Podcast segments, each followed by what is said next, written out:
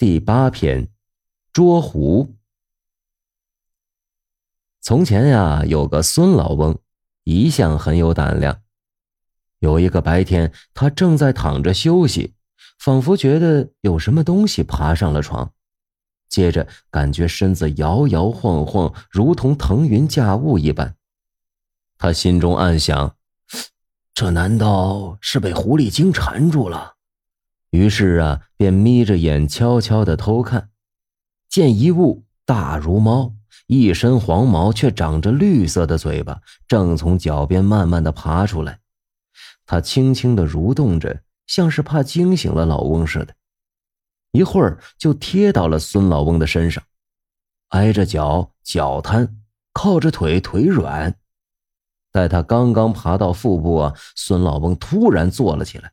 猛地按下，把他捉住，两手掐住了他的脖子。他急得嚎叫着，却不能挣脱。孙老翁急忙把夫人喊来了，用绳子捆起他的腰，勒紧绳子的两头，笑着说：“嘿嘿，听说你善于变化，今天呢，我在这儿盯着你，看你怎么个变法。”说话间，他忽然把肚子缩得像细管儿。几乎把绳子脱去退掉，孙老翁大惊，急忙用力勒绳子，可是他又鼓起肚子，像碗口一样粗，再也勒不下去了。孙老翁气力稍一松，他又缩了下去。孙老翁怕他跑了，叫夫人赶快拿刀来把他杀掉。老夫人惊慌失措的四处寻找着，却不知道刀放在什么地方。孙老翁向左转头，示意着放刀的位置。等回过头来，手中只剩下一个如环一样的空绳套子，而那只狐狸已经不知去向了。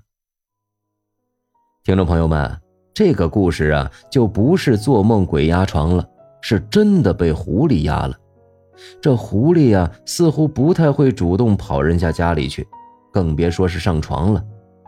前几日呢，冬日看到一视频，国外有一大叔还真遇见了狐狸上门讨吃的，大叔就收养了这只小狐狸。于是啊，小狐狸把自己就当成了小狗子。可千万别看小狐狸可爱就想着养一只，先不说这狐狸是保护动物，不能个人饲养，还有啊，这狐狸本身啊有股子臭味，还真的不好闻，真不太适合做宠物。还有啊。它咬人。这个故事呢，让冬日想起了另一个事儿。冬日读大学的时候啊，有一哥们儿，有天晚上睡觉睡到一半啊，感觉有东西爬到脸上了，睁眼一看，嘿，是只老鼠，吓得他大叫一声，一下就坐起来了，并且呀，光速缩到了床的一角。我们被吵醒了之后啊，开灯一看，只见他在床上，这哥们儿站着一角。一只老鼠在另一个角上面面相觑，估计这俩都吓傻了。然后啊，就见到数道残影砸向那哥们的方向，接着呢，传来了这哥们的再次惨叫：“嘿，咱这哥们啊，还不如人孙老翁胆大呢。”在这里呢，冬日建议，如果有野生动物来你家做客了，还是尽量不要伤害它。城市化的环境中，可能这种现象比较少。但在自然环境或者比较原生态的地方可能会多一些。我们和动物啊都是大自然的一部分，存在着共生的链接关系，维持好生态平衡是人类持续发展的必要条件。听众朋友们，你们和野生动物有没有偶遇呢？